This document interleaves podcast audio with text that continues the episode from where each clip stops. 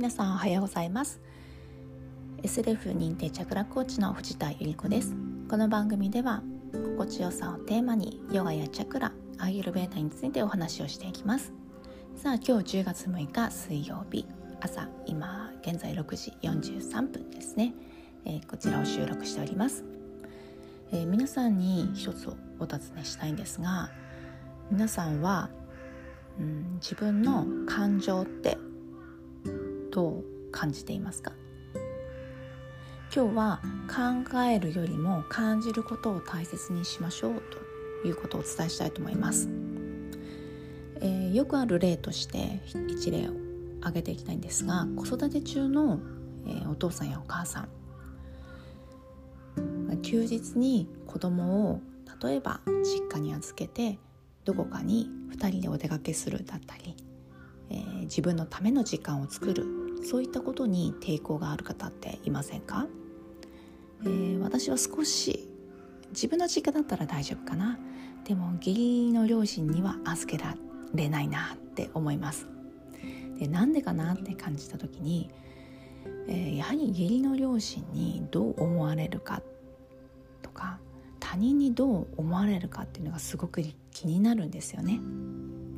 でその根底には自分の中で自分は母親なんだから父親なんだから子供を、えー、見ること一緒にいること、えー、それが絶対だっていうような思い込みだったり固定概念っていうのがあるんじゃないかなと思います。その根底があるがゆえに相手から何も、えーま、義理の、えー、両親だったりに何か言われてなかったとしてもこう思われるんじゃないかっていうのを想像してしまってそれで本当は自分はこうしたいとかこうありたいって言ったこと自分の感情だったりを押し殺してしまってうん蓋をしてしまって生きてしまっているっていうことがよくあるんじゃないかなと思います。特に子育て中の方は多いんじゃないかなと思います。でそういったことを続けていくことによって自分の本当はこうありたいとかこうしたい感情っていったものが分からなくなってしまうんですよね。常に何かをする前に自分のこう感情に素直になって行動しようとした時に他人の目を気にしすぎてこうなんじゃないかなああなんじゃないかなって考えて考えて、えー、決めてしまう。行動を選択してしまうっていうことになれすぎると自分の感情に気づかなくなっちゃうんですよね。分からなくなっちゃうんですよね。なのでいざ、まあ、今よく言われてますが好きなことを仕事にっ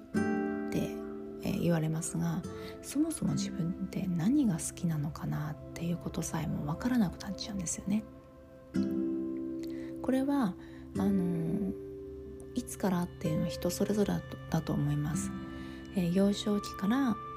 うん親の目が気になって、えー、本当は自分はこの高校に行きたいのに親はこうしてほしいと思ってるんだろうなと思って、えー自分の意思とは違う高校を選択してしまうとかっていうことも私はそれは信じられなかったんですが結構あるみたいなんですよね。それを積み重ねていくことによってもう自分の気持ちが分からなくなっちゃうんですよね。でもそれって苦しくないですかね。やはり自分の人生なので自分の人生を生きているとその苦しさってなくなっていくと思うんですよね。でこれをどうすればいいかもう今も分からなくなっちゃったっていう方どうすればいいのかっていうのはもう本当に小さなことでもいいので自分の気持ちに従って行動してみましょうっていうことが解決策です。じゃあ今日の朝ごはんは何にしようかななんていうことでもいいです。おそらくうん人の目を気にしてしまう方は本当はご飯が食べたいんだけど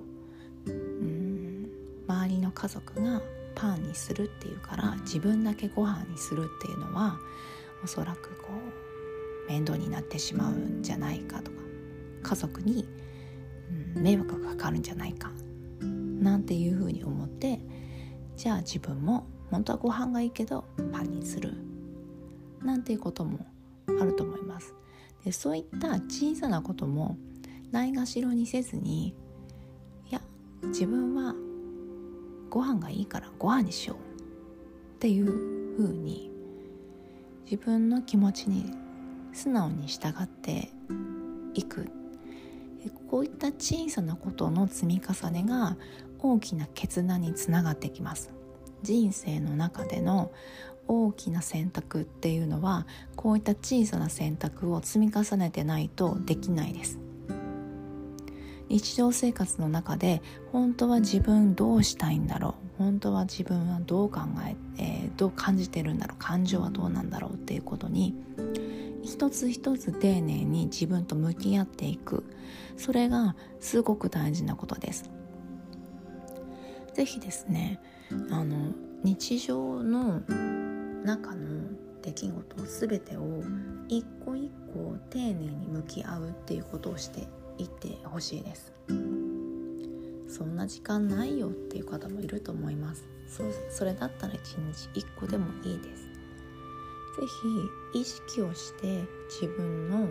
気持ち感情に向き合うっていうことをしていってください。そうすると